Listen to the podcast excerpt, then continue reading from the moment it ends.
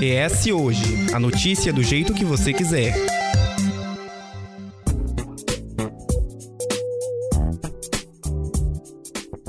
Demarcação de território, políticas públicas específicas, falta de fiscalização e preservação de costumes. Essas são algumas das discussões que juntas formam a pauta indígena no Brasil e no Espírito Santo atualmente. Em resumo, todas elas dizem respeito ao acesso aos direitos fundamentais que nós, enquanto cidadãos e sociedade, temos, e esses povos, enquanto originários, ainda mais. E por conta desse assunto em específico, é bom a gente destacar aqui a luta indígena se viu cada vez mais aguerrida frente ao judiciário brasileiro. Assim, o acesso à justiça dos povos indígenas se faz ainda mais necessário, já que, quando provocado, cabe ao judiciário se movimentar, a fim de garantir aos povos indígenas o que é seu por direito. Mas não é somente essa esfera de poder que a preservação, os direitos e as garantias conversam entre si. Por conta disso, o ES dessa semana aborda e discute as causas e as lutas indígenas. Com a gente, o advogado e pós-graduando em Advocacia Civil, Matheus Caetano Carnetti. Seja muito bem-vindo. É, eu agradeço a oportunidade de estar aqui, ainda que virtualmente, nessa roda de debate para, de alguma forma, contribuir para o assunto em tema. E também o cacique da aldeia de Comboios, localizada em Aracruz, Antônio Carlos, o Toninho. Seja muito bem-vindo, Cacique. Obrigado. Vamos lá então, começar com você, Matheus, e depois, se o Cacique também puder falar a respeito, né? Quando a gente fala de justiça e povos indígenas, como que se dá essa relação atualmente e quais são os reflexos do passado que estão ainda presentes e o que, que avançou com o tempo ao longo dos anos? É, bom, quando nós vamos trabalhar o acesso à justiça para os povos indígenas, nós temos que fazer uma diferenciação muito tênue para que se tenha dimensão de como isso se dá na prática. É, os povos indígenas, originalmente, eles carregam com si as suas tradições, os seus costumes, os seus usos e aqueles direitos que são passados de geração em geração que doutrinariamente são conhecidos como direitos consuetudinários. Esses direitos, por sua vez, eles não estão documentados em uma norma, eles não estão redigidos em um livro, eles são passados de forma usual. E quando há uma divergência entre esse direito dentro da aldeia, é, os indígenas eles se veem desacolhidos frente à justiça comum, a justiça que é regulamentada pela legislação arcaica e também pela legislação dogmática, porque não há um diálogo entre a justiça, as leis que são redigidas para com os costumes indígenas. Então, eles acabam ficando sem esse amparo judicial no, na perspectiva dos seus direitos e costumes. Agora, no que se refere ao seu direito como cidadão, como qualquer outra pessoa que faz parte da sociedade brasileira, eles podem acessar o judiciário de forma livre através de advogado, defensor público ou por defensores dativos também. Então, quando a gente Aí... fala desse acesso à justiça sem restrição que alcance a todos, quando é que isso não acontece quando a gente fala dos povos indígenas e por que que às vezes também essa legislação ela atrapalha às vezes esse acesso à justiça aos povos indígenas? Veja bem, a legislação ela escalona de uma forma muito é, pragmática as fontes de direito. E a fonte principal para a interpretação e para a solução dos litígios é a Constituição Federal. Abaixo dela vem as legislações infraconstitucionais e, de forma complementar, surgem a jurisprudência e a doutrina. De forma mais subsidiária ainda, é que entram os costumes. Então, os costumes eles são alocados numa camada subalterna. Eles são a última possibilidade de análise de interpretação para solucionar um litígio. Então, quando uma demanda indígena é colocada para um juiz ou para uma juíza analisar, ele acaba utilizando dessa escada normativa até chegar nos costumes. E quando ele chega nos costumes, ele talvez já tenha encontrado a solução numa legislação que não dialoga com a realidade, com a prática, com aquilo que vem sendo é, passado de geração em geração por aqueles indígenas ou por aquele indígena se for uma demanda individual. Antônio, aí me vem a pergunta que é: esses costumes indígenas, eles de alguma forma são constitucionais para aqueles que vivem naquele povo, naquele espaço, principalmente aqueles que é, não estão estão dentro da sociedade brasileira, quando digo dentro, é que tem menos convívio mesmo social nas grandes centros urbanos ou nas cidades ali de interior, esses costumes fazem paralelos com a Constituição Federal que a gente tem aqui no Brasil? Na verdade, o costume da comunidade indígena, da população indígena, ele é muito amplo. Nós sabemos que deveremos, eh, a sociedade, né, a legitimidade deve respeitar a diversos costumes de cada povo. Cada povo né, indígena ele tem sua legitimidade cultural, espiritual, econômico, né, perante a sociedade. Vendo esse cada é, direito de cada comunidade, a legislação tem que se respeitar principalmente é, o direito de cada povo dentro do seu território. E aí vale, vale lembrar que, como o colega aí falou, é importante dizer que a cultura indígena, o respeito indígena, ele não está escrito dentro de um livro né, fechado. A legitimidade da cultura indígena ele, ela, ela é ampla dentro da sociedade, aonde o direito nosso da, da, população indígena, da comunidade indígena, do indígena, ele está garantido dentro do seu território, dentro da sua cultura e principalmente respeitando a Constituição de 88. E aí vem a, é, é, dentro de, dessa desse panorama as, as portarias, né, as organizações social interna e interna de cada povo de cada comunidade. O Matheus citou inicialmente a questão, dentro desse debate, é algo que é, acaba sendo um fator prejudicial, que é a falta de diálogo com os costumes indígenas. É, como que isso diretamente, né, dentro de tudo que vocês perpassaram e falaram até agora, afeta diretamente né, o direito de cada povo em seu território. E se você puder trazer, por exemplo, um, um, se você puder trazer, trazer um exemplo né, seu enquanto liderança indígena, né, para exemplificar melhor para o nosso ouvinte, seria importante também, se você tiver algum. Eu vou citar aqui três pontos positivos é, que nós temos trabalhado muito dentro da, do, do panorâmico da comunidade indígena, da sociedade indígena. Primeira, é a luta pela terra, a educação escolar indígena e a saúde indígena. Para se demarcar a uma, uma população indígena, uma, um território indígena, leva muito em consideração a sua culturalidade, né, o seu respeito, a sua legitimidade daquele povo, daquele, daquele território. É, também, dentro da educação, é, é, é lembrando que a Constituição ela tem esse leque né, de dizer o direito do, dos povos indígenas, a, a, obrigação do poder público e do Estado, assim também como a saúde indígena. Né? A gente também tem essa legitimidade dentro do Estado, essa legitimidade da população indígena ter garantido o nosso direito perante essa, essas normas que se, se encontram no nosso país. Em relação à, à luta pela terra, a gente vê muito os nossos anciões da comunidade, né, as pesquisas, né, o falar da nossa população indígena, para se garantir o nosso direito. Então, ah, muitas das vezes, né, a, a, lei, a lei brasileira, né, ela não se compreende o que é a cultura indígena, o que, que é o resgate cultural, o que, que é a vida da população indígena da, da daquele território, por que, que ele está lutando pelo seu direito e por que, que ele está lutando por uma alta demarcação, por que, que ele está lutando por uma saúde indígena diferenciada, por que, que ele está lutando por uma, uma educação indígena diferenciada. Isso tudo está dentro de um panorama, de uma cultura, de uma realidade, de um povo aonde que tem seus direitos garantidos, principalmente e... da Constituição, que é onde que a gente vê que não é muito aberto para a legitimidade de uma sociedade indígena. E por que essa pauta da demarcação indígena, ela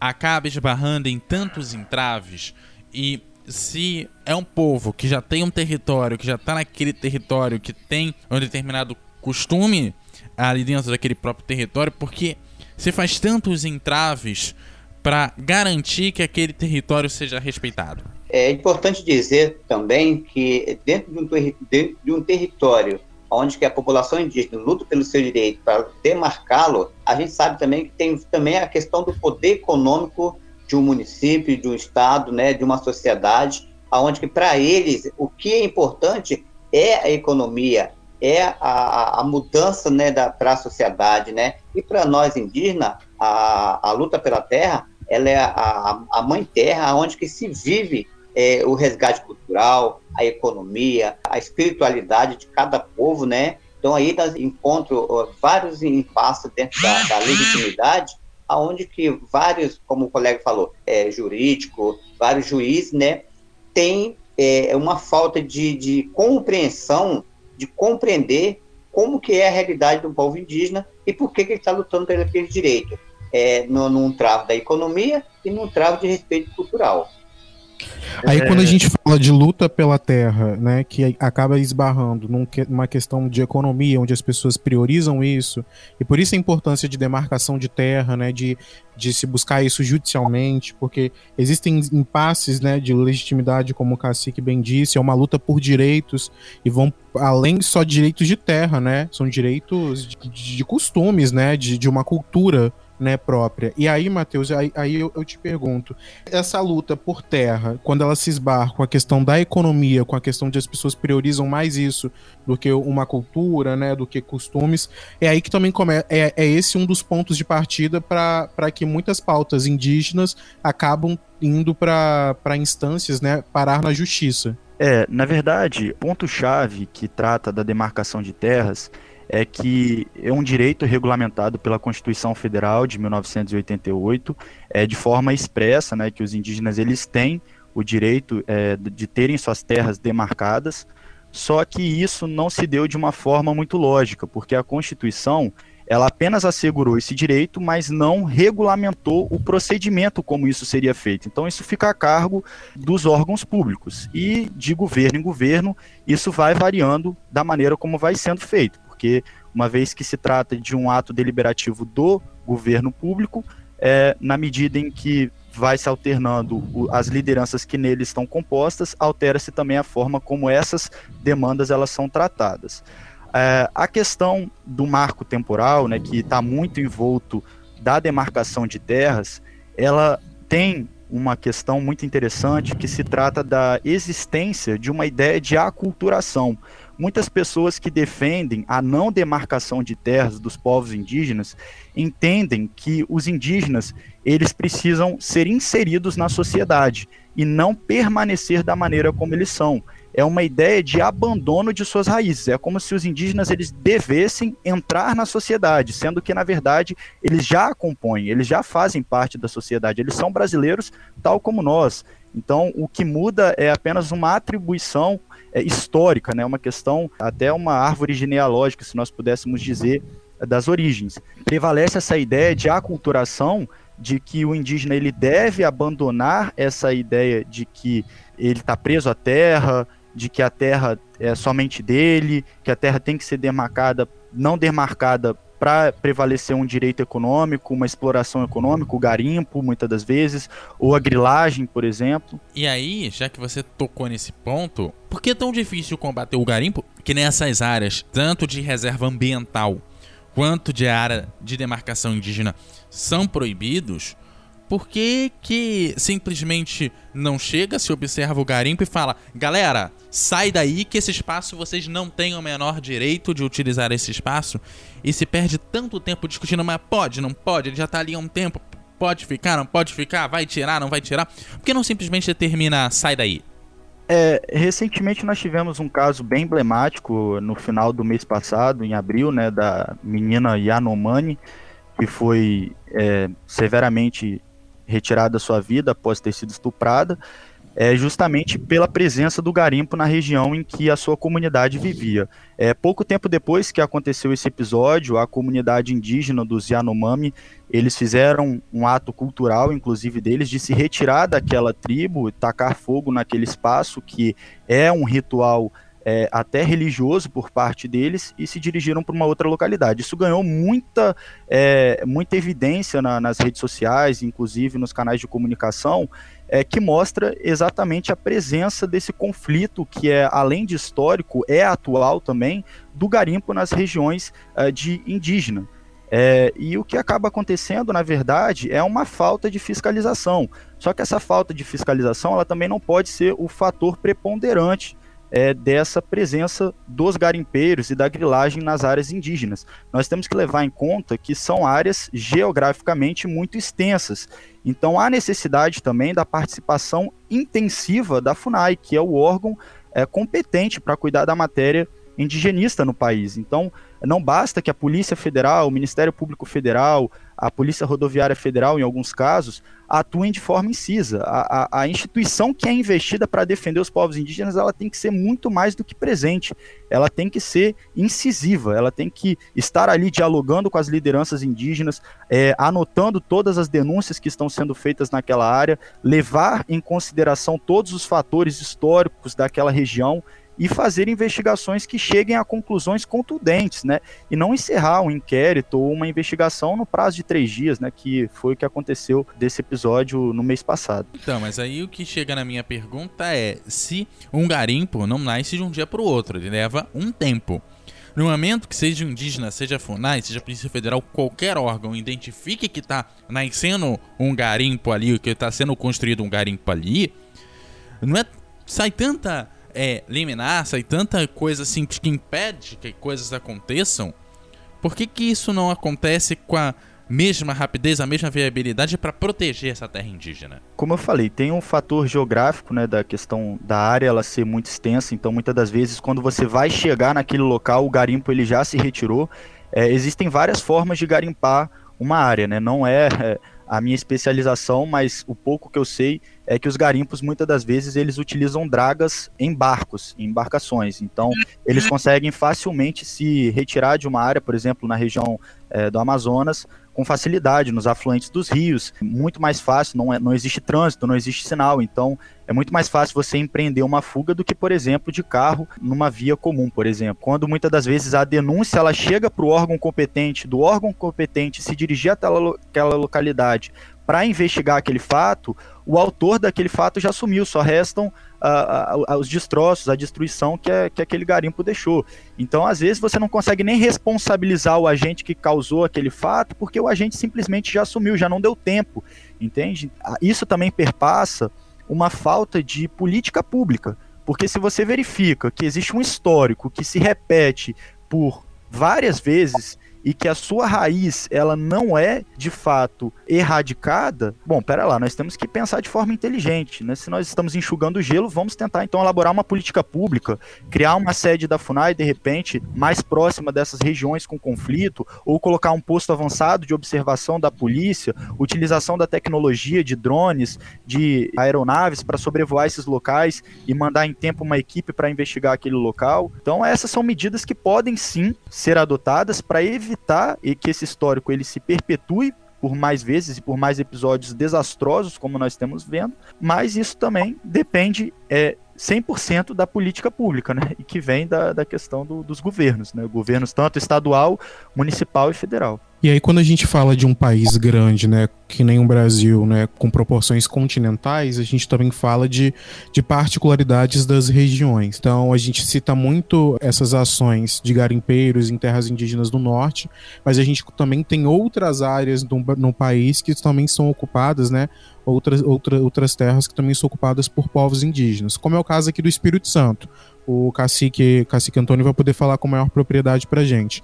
E aí eu queria entender, cacique, de quais são. A gente fala muito desses conflitos nessas áreas da região norte do país, mas aqui no estado especificamente, existem conflitos que trazem um alerta pra gente ficar com a lâmpada acesa, né? De ficar em alerta, de ter uma. de cobrar um, um monitoramento melhor, de cobrar uma segurança melhor para essas terras e para esses povos, né? O que, que o senhor pode trazer de informação pra gente em relação ao Espírito Santo, aos povos indígenas e às terras indígenas aqui em território capixaba? Então, a, aqui no Brasil e no Espírito Santo, o território indígena Tupiniquim-Guarani, daqui de Aracruz, do Brasil, nós somos os maiores é, do território que tem mais empreendimento dentro de territórios indígenas. Nós temos aqui no território indígena é, aproximadamente 38 empreendimentos. Desses 38 empreendimentos, 18 só no território indígena aonde que eu sou cacique. Então, assim, a gente vive numa, numa, numa comunidade onde que é cercado de empreendimento, principalmente de gasoduto, de petrolífero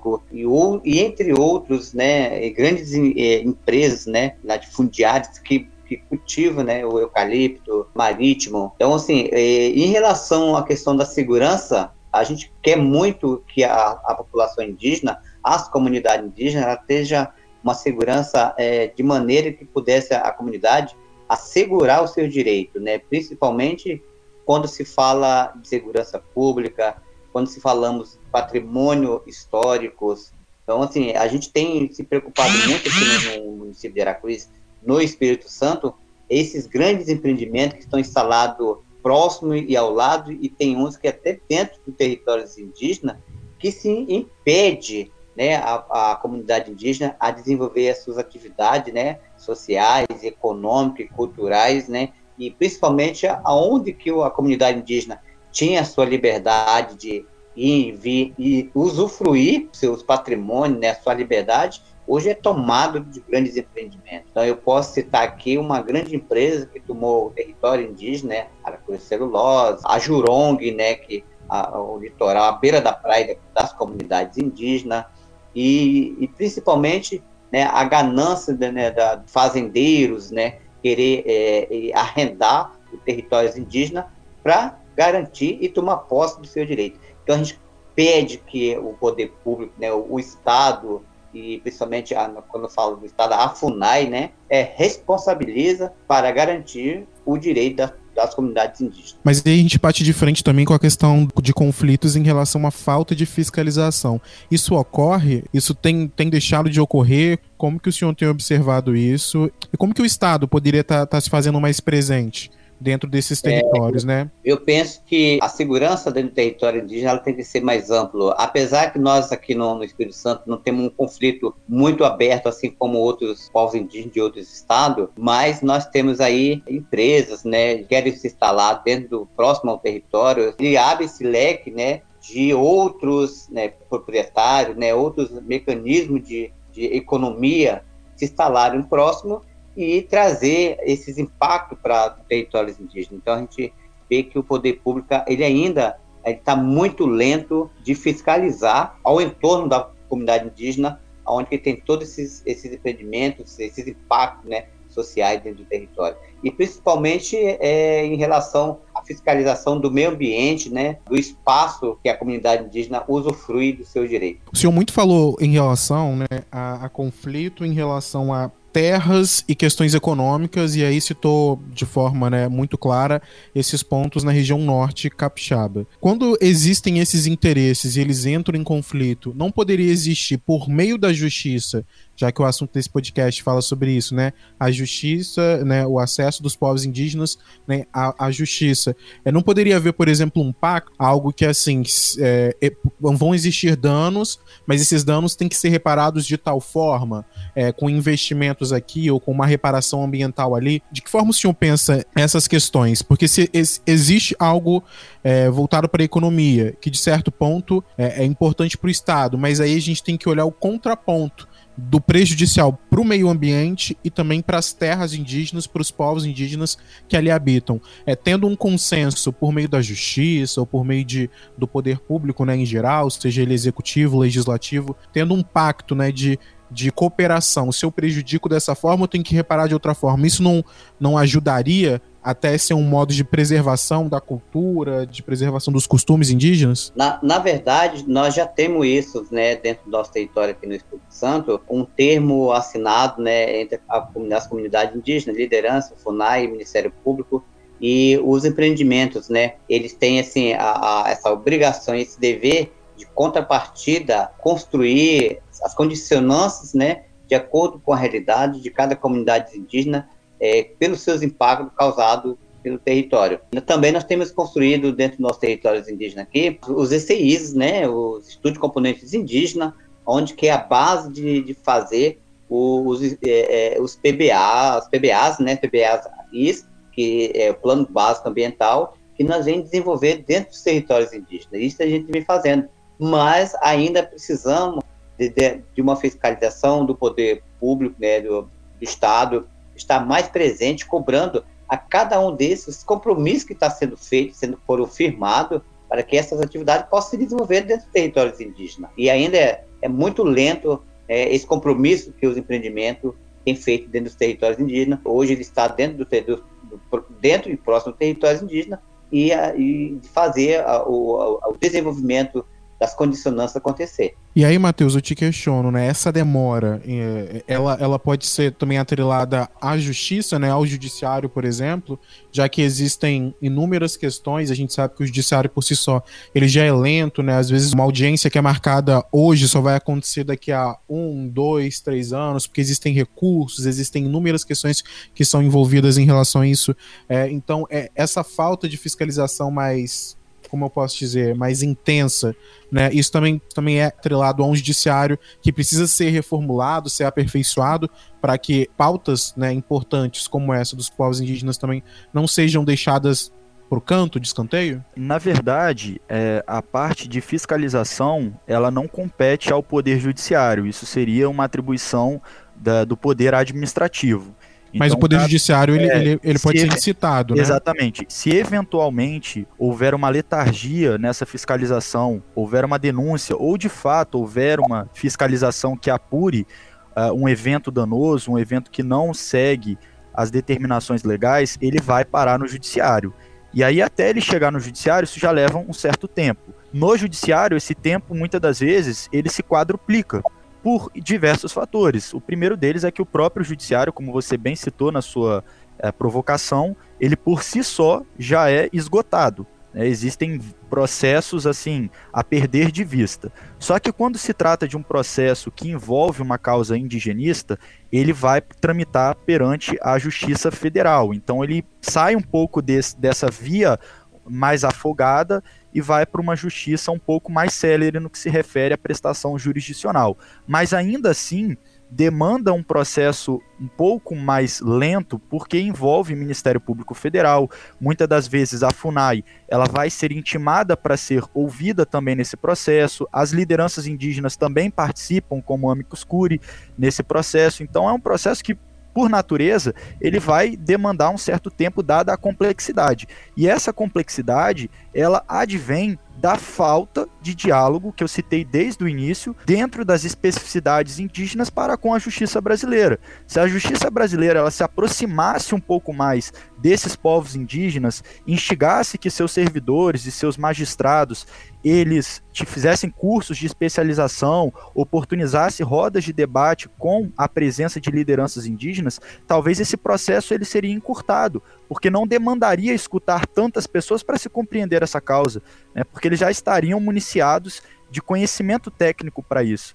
Era Mas... isso um questionamento que eu ia até te fazer, né? Falta no judiciário é, servidores especializados né, nessa questão. Faltam até magistrados especializados. Porque quando a gente fala disso, a gente, a gente sabe que existem muitos, muitas, muitas pessoas de origem indígena, né? Que vêm de terras indígenas, vêm dessas aldeias, que as pessoas são. Existem muitos advogados que podem ser especializados e que até saem, né? Dessas aldeias indígenas, né? Têm origem indígena, que poderiam muito bem é, servir como um suporte, né? Para o judiciário para fazer com que seja um processo cada vez mais, não só rápido, mas um processo cada vez mais lapidado para que ele chegue no final com com o intuito de que se, ele, se, o judiciário foi provocado por alguém, então que, esse, que essa provocação seja, seja aceita, que ela seja analisada de uma forma, né, de um, um tempo determinado e que ela chegue como resultado em uma ação que surja um efeito. Aqui eu faço dois, duas advertências. É, de fato, existe um movimento que ainda é bem embrionário dentro da Justiça Federal,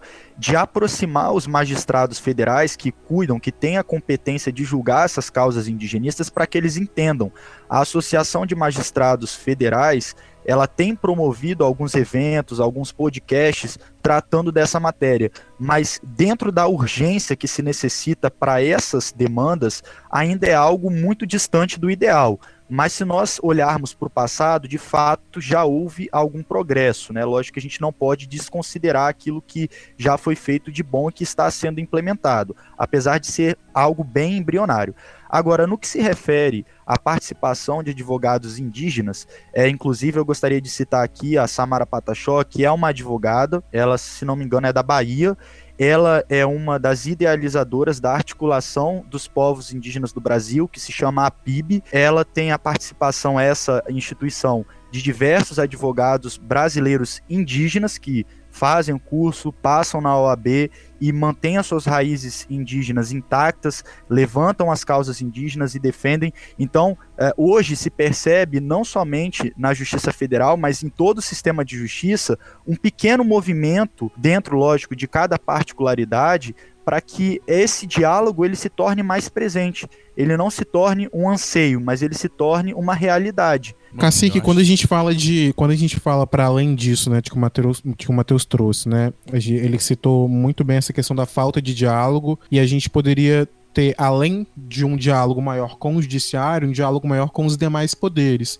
ainda mais com o legislativo, porque são, é dali que saem muitas, muitos projetos de lei, muitas questões que envolvem né, os povos indígenas e outras denominações né, da, da nossa sociedade, enfim. É, quais são as políticas públicas mais emergentes atuais em relação aos povos indígenas e, e o que, que tem de maior descaso que é, precisa de um olhar mais atento? Uh, a gente observa e vê que é a, é a falta de, de conhecimento né, da justiça, e também a devagareza né, da justiça a resolver os problemas dentro dos territórios indígenas. Entre eles, é, é alguns proprietários de terras que tem dentro dos territórios indígenas e aonde que a, a justiça, né, o Ministério Público, a Defensoria Pública, elas são muito atuantes dentro das terras indígenas, principalmente aqui no Espírito Santo. Só que há uma vagareza, né, dentro do processo, né, de resolver os problemas, né, de legitimar, legitimar população indígena, né? E assim, é uma a gente vê que precisa ser mais ter mais ágil nas atividades, né, nas, nas discussões para as comunidades indígenas. A gente tem visto aí que nós temos aí vários termos para ser cumprido, né? Nós temos aí um problema seríssimo como com a, a Vale do Rio Doce, com o PBA, que está demorando, é, tem 11 anos, e a gente vê a, demora, a, a demoralidade né, do, do poder público fazer a empresa cumprir com as suas obrigações. Nós estamos aí também com outras demandas dentro do território, né, em relação ao rompimento da barragem de fundão, que atingiu as nossas comunidades aqui, aonde também a gente vê a demoralidade né, do poder público, né, do Estado, fazer a empresa cumprir com as suas obrigações. Então a gente, a gente vê que há essa demora dentro do território indígena, porque aí no, no começo que o colega falou, né, que a gente tem, tem momento que a comunidade indígena opta é, por até ter um, um jurídica particular que, não, é, que, que a gente não, não, é impedido de você é, procurar, mas a gente tem os nossos advogados do Poder Público, né, o Ministério Público, Defensoria Pública da União, Defensoria Pública do Espírito Santo, do Estado, né? Então a gente vê essa demoralidade do poder público, da justiça, a resolver os problemas das comunidades. E diante Bom. do que a gente conversou aqui hoje, né, só para a gente encerrar agora, né, com um olhar para o Matheus e um olhar do Antônio para o debate daqui em diante. A gente começa com você, Antônio, e depois o, o Matheus fala. Como você enxerga esse debate de uma forma bem rápida mesmo, né, de agora em diante? A gente falou que eh, muitas coisas avançaram, mas precisa avançar ainda mais. Então, como que você enxerga esse, esse, esse debate, esse assunto para o futuro, para os próximos anos? Eu quero aqui, primeiramente, agradecer o, o Matheus, que, foi esse, essa, que fez essa ponte aí, essa interlocução para a gente estar tá discutindo, né, vendo essa demanda e divulgar os, as nossas dificuldades, né, a nossa ansiedade do nosso direito. Eu penso que, assim, a, a primeira escada, né, que a gente está subindo agora para a gente começar a pensar qual maneira que a, a população indígena, né, a comunidade indígena, ela tem que avançar em busca do seu direito.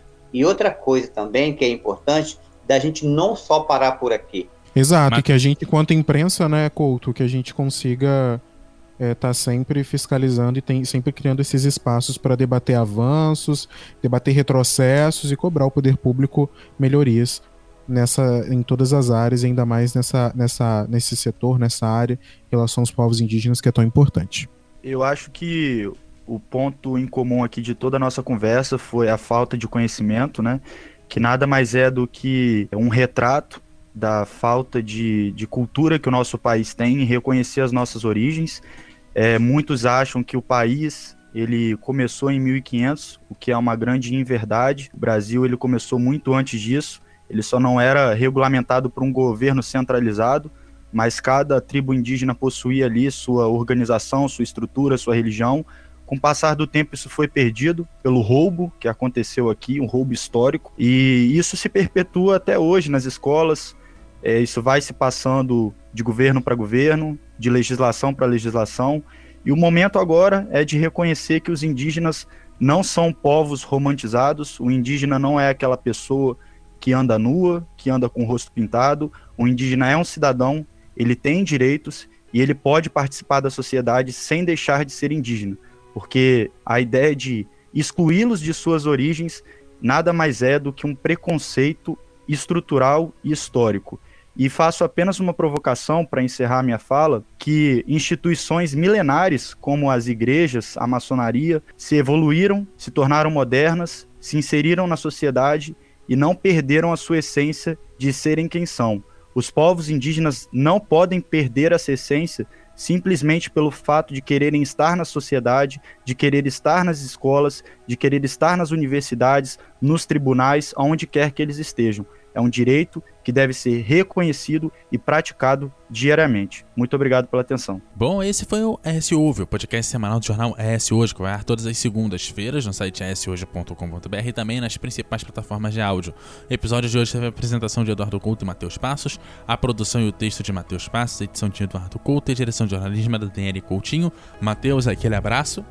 Abraço Couto, abraço pessoal. A gente volta a se encontrar na próxima semana. Valeu, galera. Até semana que vem.